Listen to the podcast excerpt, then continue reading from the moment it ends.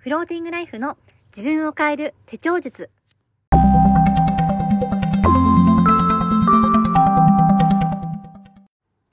こんにちは。フローティングライフの安穂です。今回は達成しやすい正しい目標設定を解説します。このポッドキャストでは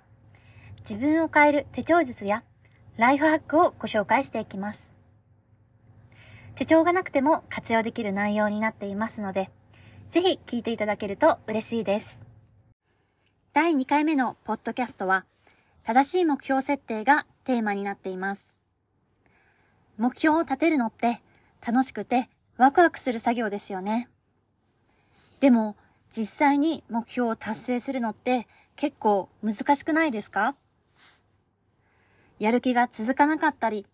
頑張れなかったり、目標を立てただけで終わってしまったり。今回は、ちゃんと目標達成に導いてくれる、正しい目標設定のやり方をご紹介していきます。目標の立て方がわからない方、目標を立てても挫折しやすい方はもちろん、目標の達成率を上げたい方にもぴったりのレッスンとなっています。今回ご紹介する目標設定の方法は、心理学をベースに作られています。正しい方法なので、やる気が持続して、より早く簡単に目標を達成できます。私もこの方法を学んでから、かなり達成率が上がったので、ぜひ試してみてください。正しい目標設定は、次の3つのステップで完成します。ステップ1、まずは具体的な目標を設定します。ステップ2、次に目標を達成するために必要なアクションをリストアップします。ステップ3、最後に必要なアクションを超簡単なアクションに書き換えて毎日取り組めるようにします。では、それぞれのステップについて詳しく解説していきます。ステップ1まずは具体的な目標を設定します。ここで目標を設定するときの大切なポイントが3つあります。1、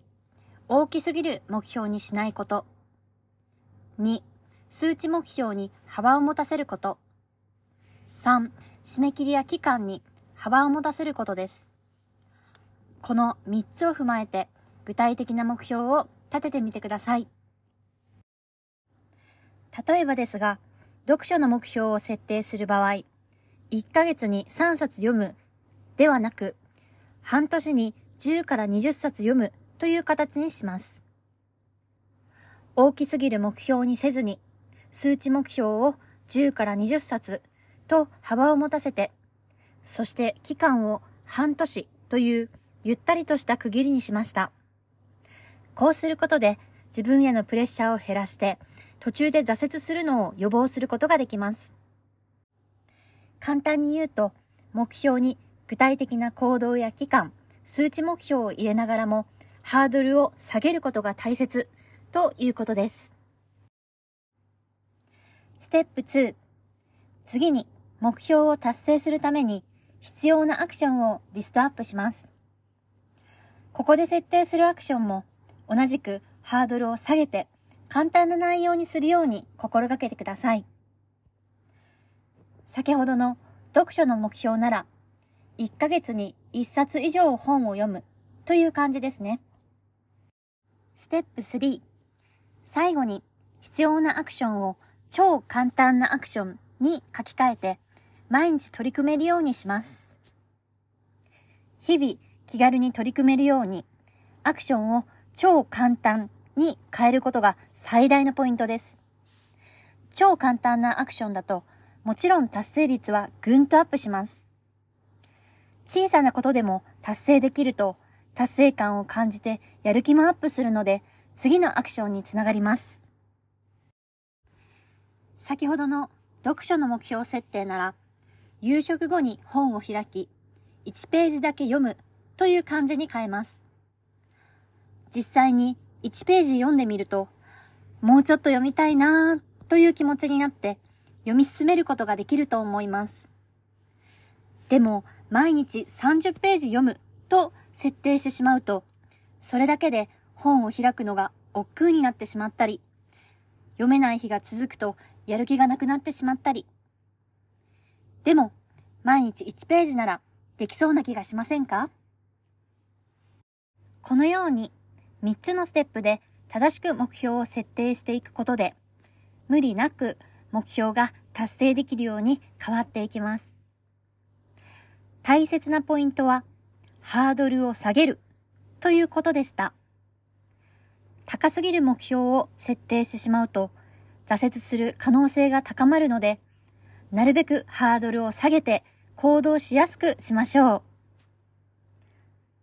たとえ小さな目標やタスクでも達成ができると達成感、そして次につながるモチベーションが生まれて、もっとやりたいという気持ちになると思います。ぜひこの正しい目標設定を使って楽しく目標達成していただけたら嬉しいです。フローティングライフはステーショナリーブランドでおしゃれなデザインの手帳やカラーリフィル、 To Do リスト、メッセージカードなどを制作しています。オンラインショップ、インスタグラム、ツイッターがあるので、ぜひチェックしてみてください。コメントは SNS でお気軽にいただけると嬉しいです。では、ご視聴ありがとうございました。フローティングライフ、やさほがお届けしました。